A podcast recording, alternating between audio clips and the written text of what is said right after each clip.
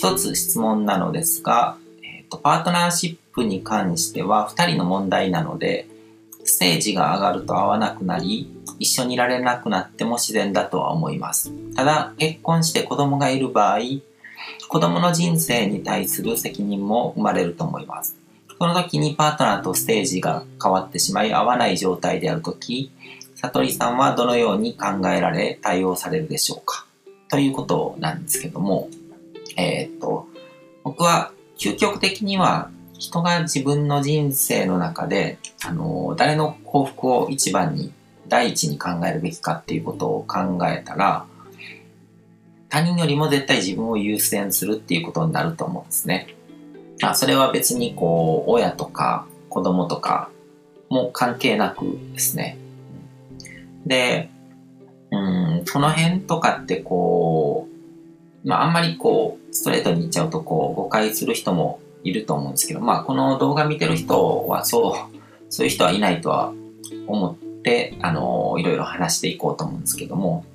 あの、利他精神っていうのは、利己精神と表裏一体なんですね。他者のために何かをやるっていうのは、結局、こう、社会のルールの中で、それをやることによる自分のメリットがある。他人のために何かやることによって、社会的によく見られるとか、何か、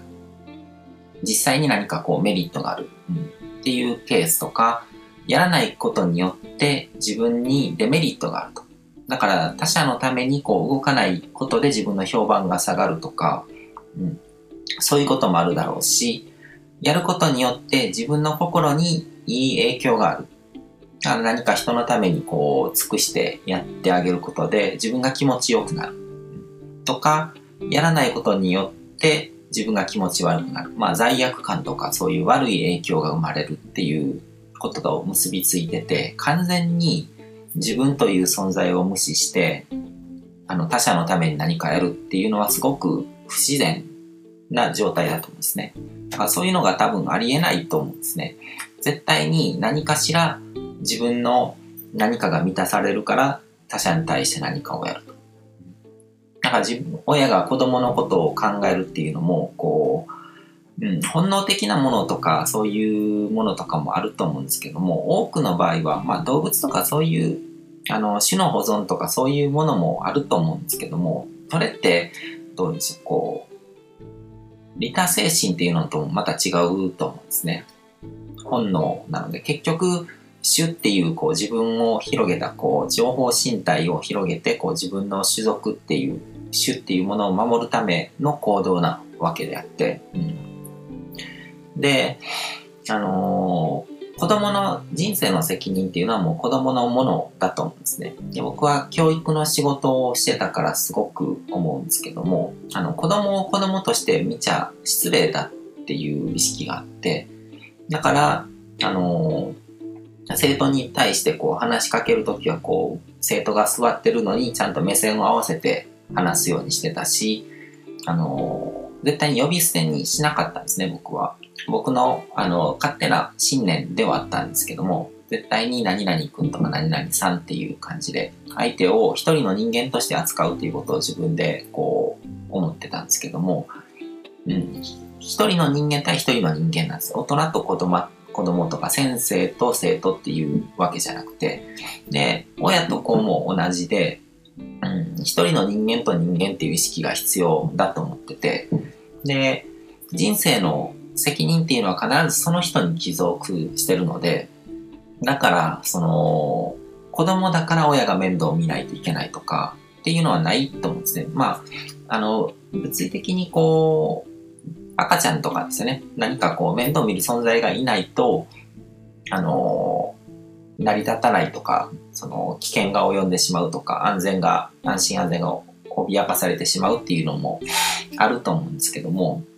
でもそれも、究極的に言えば赤ちゃんも赤ちゃんでこう泣いたりとかこう可愛らしい笑顔を見せたりとかすることによって現実をコントロールしてるっていう側面もあったりとかして、うん。で、まあ、その赤ちゃんとかっていうのはまた違うケースだと思うので、ある程度こう分別のついた子供っていうことを前提で考えるんだったら、僕はその人生の自分、あの、人生の責任が自分にあるっていうことを理解させるのが真の教育だと思うんですね。だから、親だから子供の面倒を見ないといけないっていう意識で子供に接すると、子供もそういうふうに思っちゃうわけで、それって子供の心を縛ることになると思うんですよ。うん。だから、子供の人生の責任っていうのは子供のものって、うん、それをちゃんとこう、分かってもらう、うん、方向に持ってくのが大事なんじゃないかなっていうふうに思いますね。なんか自分とパートナーがどういう状態になったとしても、その状態における子供の幸せっていうのは実現できると思うんですよ。だから、お父さんとお母さんが別れてしまったとしても、その両方とこう仲良くなってこう行き来するような生活でそこそこ幸せに生きる子供っていうのもいるだろうし、うん、で、あのー、まあ、これも、あんまりストレートに言うと、こう、眉を潜める人もいるかもしれないですけども、その子供の面倒を見るべきなのは親だけの責任でもないと思うんですね。だから別にどこかこうそういうことを面倒見てくれるような施設とかがあればそこで面倒を見てもらうっていう状態になってもそれそこにいる子供がみんな不幸せになるかっていうとそういうわけでもないし別に親が親と子供っていうのはそれぞれ独立した存在なので、こう運命共同体、うん、完全な運命共同体にはならないですね。だから、あの、自分の幸せをまず第一に考える必要があって、その子供の存在によって自分が不幸になってるっていうのは子供にとっても失礼な状態だと思って、まず自分の幸せっていうのを第一に考えて、その範疇の中で自分が一番気持ちよくなれるような状態っていうのを実現させた上で、その前提の中で相手のパートナーの人とか子供も幸せになる。っていうことを模索すると。どういう状況を作り出せばそうなるのかっていうのを考えればいいと。で、こういうことって、まあ、社会通念とかルールとかモラルとかが縛りになってくるけども、それらから完全に解放されることなんかないし、そういうのはただのファンタジーなので、うん。だからそういう縛りとかもある中で、今の自分にできる最善のことは何なのかっていうことを常に模索することが必要なのかなっていうふうに思いますね。だから、うん、まあ、その、どうしてもこうパートナーといることによって自分にストレスがあるとか、うん、自分が幸せになれないって状態があるんだったら、子供とかを言い訳にしちゃダメだってことですね。うん、自分がちゃんと幸せな道を自分で選択して、で、その上で周りの人たちも幸せにするっていう。で、そういう道は必ずあるので、それを模索すればいいっていう感じですね。